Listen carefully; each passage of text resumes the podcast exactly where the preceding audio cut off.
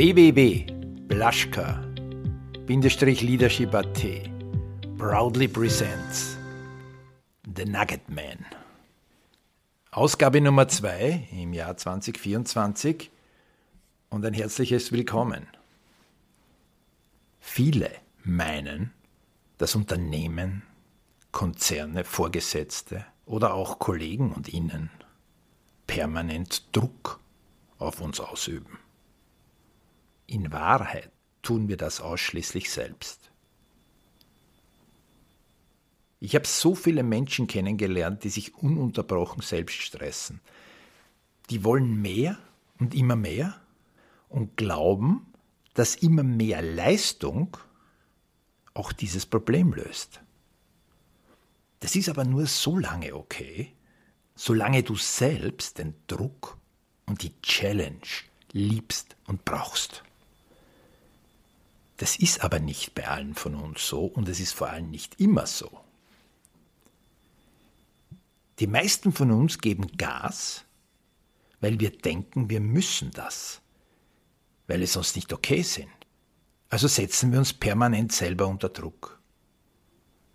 Wir kämpfen dadurch aber sehr, sehr oft gegen etwas, was wir tief in uns drinnen wirklich sind.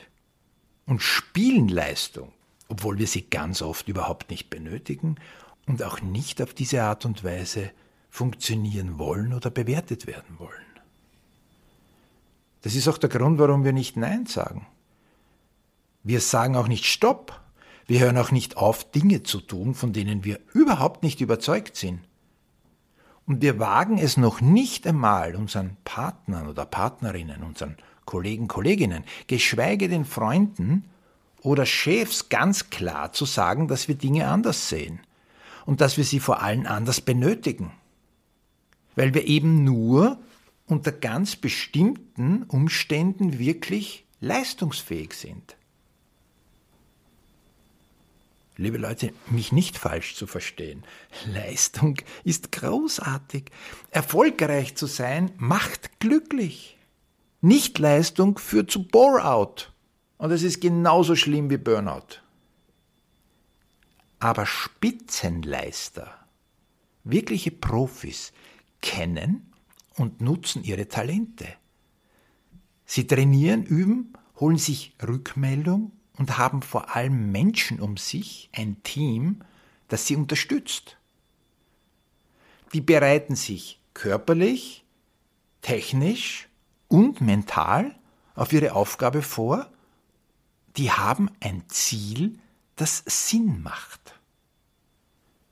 Aber wie passiert das in Unternehmen? Du bewirbst dich irgendwo, dann wirst du aufgenommen und das wird bereits als großer Sieg gefeiert. Juhu, ich habe den Job. Sie hat den Job, er hat den Job. Das ist aber nur bedingt ein Sieg.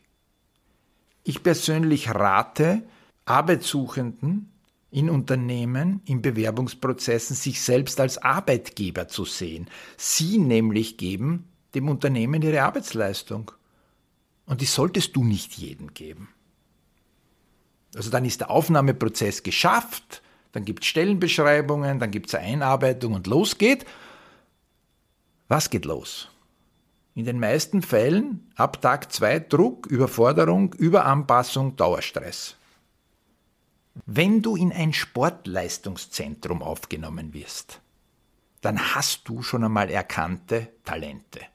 Dann gibt es aber noch Leistungsdiagnosen, Zielbesprechungen, ein auf dich abgestimmtes spezielles Trainingsprogramm, ein unterstützendes, aber forderndes Betreuerteam, permanentes Feedback, verbal, aber natürlich auch mittels ununterbrochener Videostudien, Du erhältst also ein klares, exaktes Fremdbild und dadurch entwickelt sich ein realistisches Selbstbild.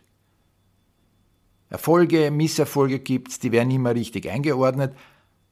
Hartes Training, aber auch Zielsetzungen haben etwas miteinander zu tun, sind abgestimmt, machen Sinn und deswegen Spaß. Herrschaften, das kann doch nicht so viel verlangt sein, dass Menschen die in Unternehmen hervorragende Dauerleistungen bringen sollen, ganz ähnlich behandelt werden, aber auch behandelt werden wollen. Der ganze Prozess von sogenannten Mitarbeitergesprächen kann überhaupt keinem anderen Zweck dienen als gegenseitiger Orientierung. Was benötigt das Unternehmen und warum?